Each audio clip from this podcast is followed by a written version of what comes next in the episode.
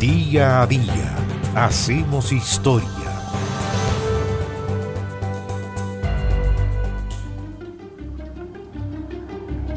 ...10 de febrero del año 1962.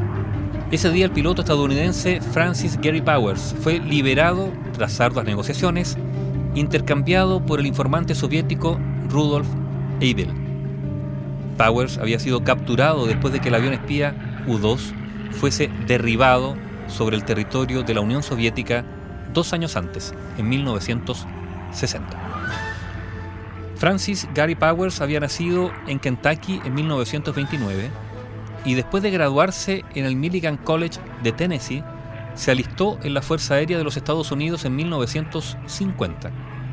Cuando completó su entrenamiento fue destinado al Escuadrón Estratégico 468, estacionado en la base Turner de la Fuerza Aérea en Georgia.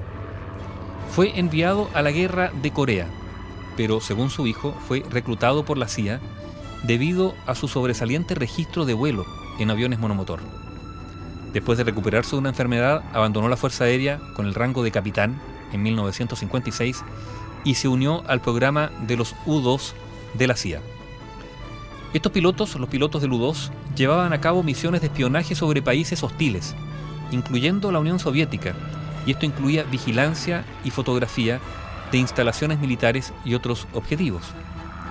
El U-2 de Powers estaba estacionado en la base aérea de Incirlik, en Turquía, y desde allí realizaba sus misiones de reconocimiento cuando fue derribado por un misil tierra-aire el 1 de mayo de 1960 cuando sobrevolaba la ciudad rusa de Ekaterimburgo. Fue capturado condenado por espionaje contra la Unión Soviética y sentenciado a tres años de cárcel y siete años de trabajo forzados. Fue este un problema diplomático mayor entre las dos potencias.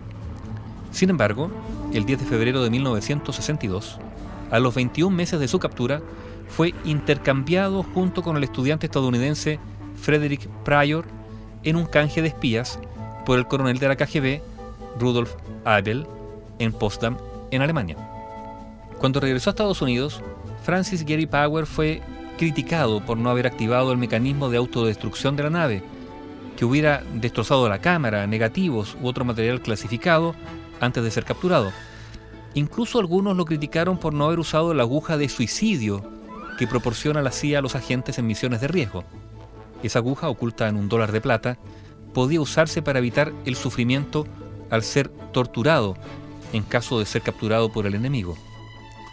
Después de que fuese interrogado exhaustivamente por la CIA, la compañía Lockheed, que era fabricante de los U-2 y también por la Fuerza Aérea de los Estados Unidos, compareció ante el Senado donde se determinó que Powers había seguido órdenes, que no había divulgado información crítica a los soviéticos y había actuado como un buen joven bajo circunstancias peligrosas. Esto último textual. Powers entonces volvió al trabajo como piloto de pruebas de la empresa Lockheed desde 1963 hasta 1970, año en el que publicó un libro acerca del incidente. Francis Gary Powers murió en un choque de helicóptero cerca de Los Ángeles en 1977 mientras trabajaba como reportero para un canal de televisión local. Recién en 1987, 10 años después de su muerte y 25 después de su retorno, Powers fue condecorado con la Cruz de Vuelo Distinguido luego de su derribo y captura en la Unión Soviética, había sido intercambiado por un espía soviético el 10 de febrero de 1962. Bio Bio, la radio con memoria.